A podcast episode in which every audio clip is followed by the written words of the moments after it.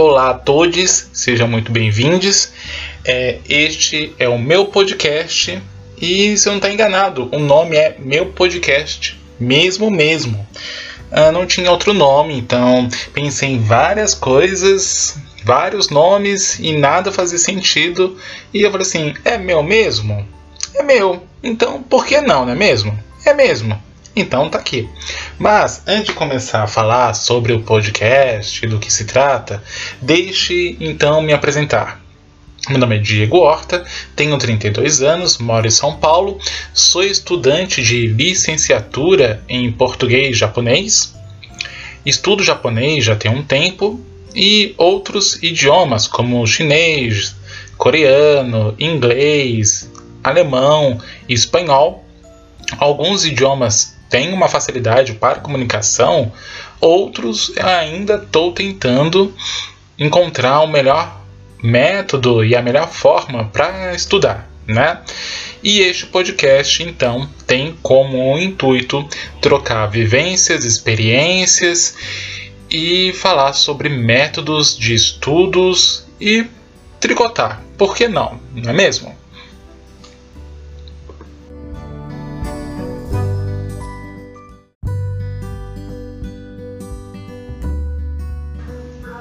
Qual então é o melhor método para se aprender um idioma? Vou te dizer que depende. Mas existem métodos errados, né? Vou falar da minha experiência e vivência. Bom, quando comecei japonês, eu fui pelo Kumon. Era o único mais próximo na minha região, era acessível em questão de valores e fui estudar lá. Para o início, aprender o alfabeto básico, eles são ótimos. Mas eu cheguei no momento que o método não se encaixava mais às minhas necessidades. Eu tenho amigos diferentes níveis que o Kumon ainda funciona perfeitamente para eles, né? Então, ótimo. Mas para mim não funcionou naquele momento. Qual momento não funcionou para mim? Quando eu queria aprender kanji, de uma forma mais aprofundada. Né? Não só aprender os traços, a ordem dos traços, mas saber a flexão, a conjugação, qual é a leitura e da origem daquele kanji e as variações que aquele kanji pode ter, né?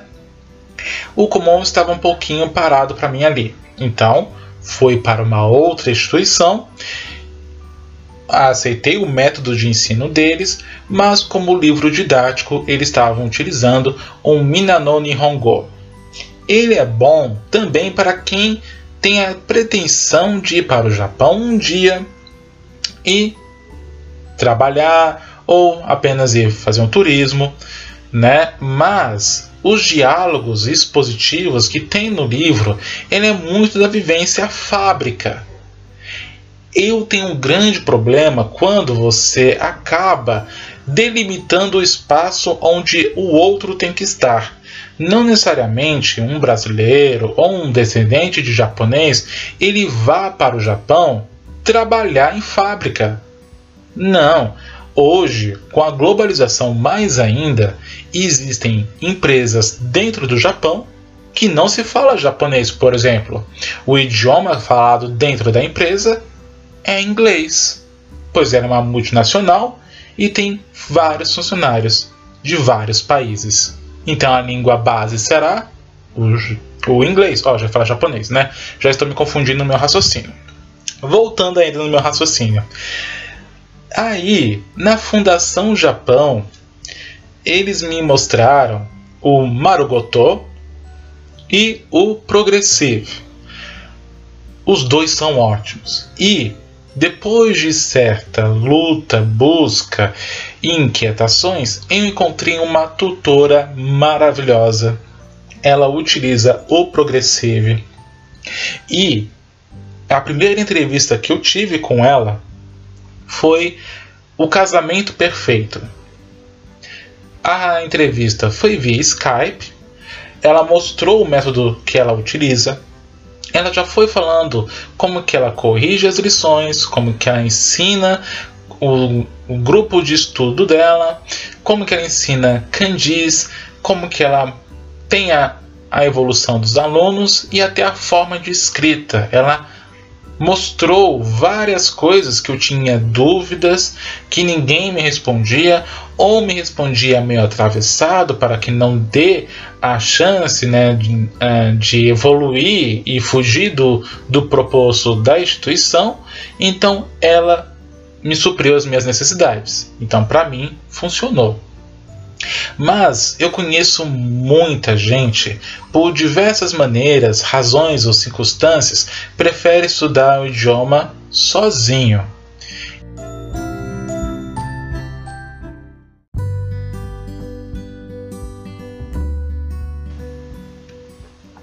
Você que estuda sozinho uh, tem que saber que método você vai utilizar. Não vou falar para você reinventar a roda ou você tentar mudar suas características porque tal pessoa indicou um estudo, uma forma que funcionou para ela. Não, estudar não é consumir igual fôssemos numa loja e compramos uma roupa. Não é bem assim, né? Então você pode ser a pessoa mais organizada e a pessoa mais bagunceira que vai funcionar para você algum método. Mas o que eu falo? Estuda através de um livro didático. Mas não fique só preso nesse livro didático e vai procurando outros métodos, juntos entrelaçando com aquele livro como fosse o seu guia. Eu indico o Marugotô. Ele é um dos mais atuais e um dos mais ricos para mim isso na minha vivência, em questão de ensino, pois ele vai mostrar um japonês do cotidiano.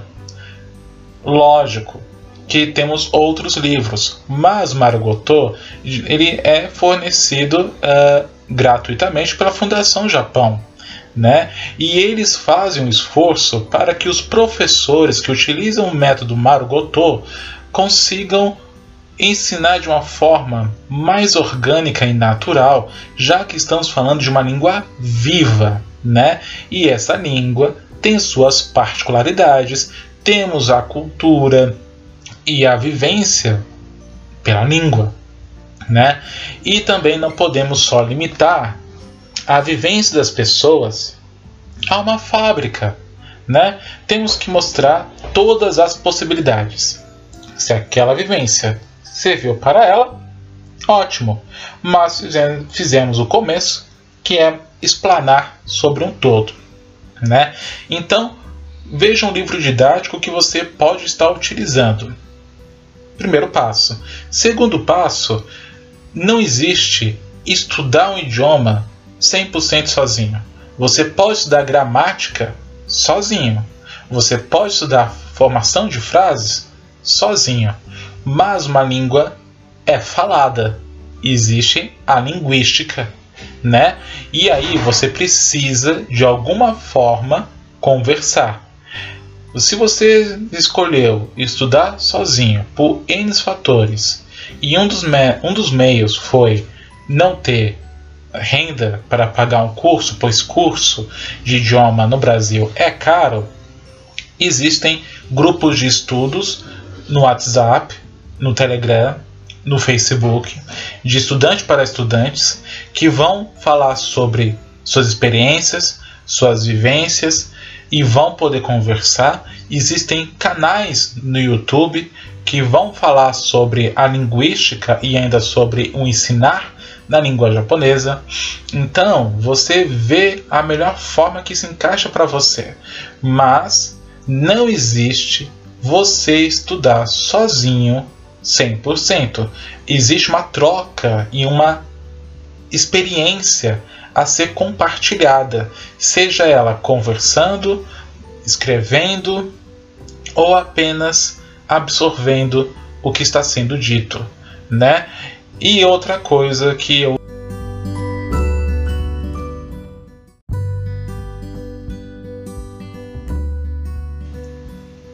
finalizando, né, que acho que aqui já ficou enorme esse primeiro episódio.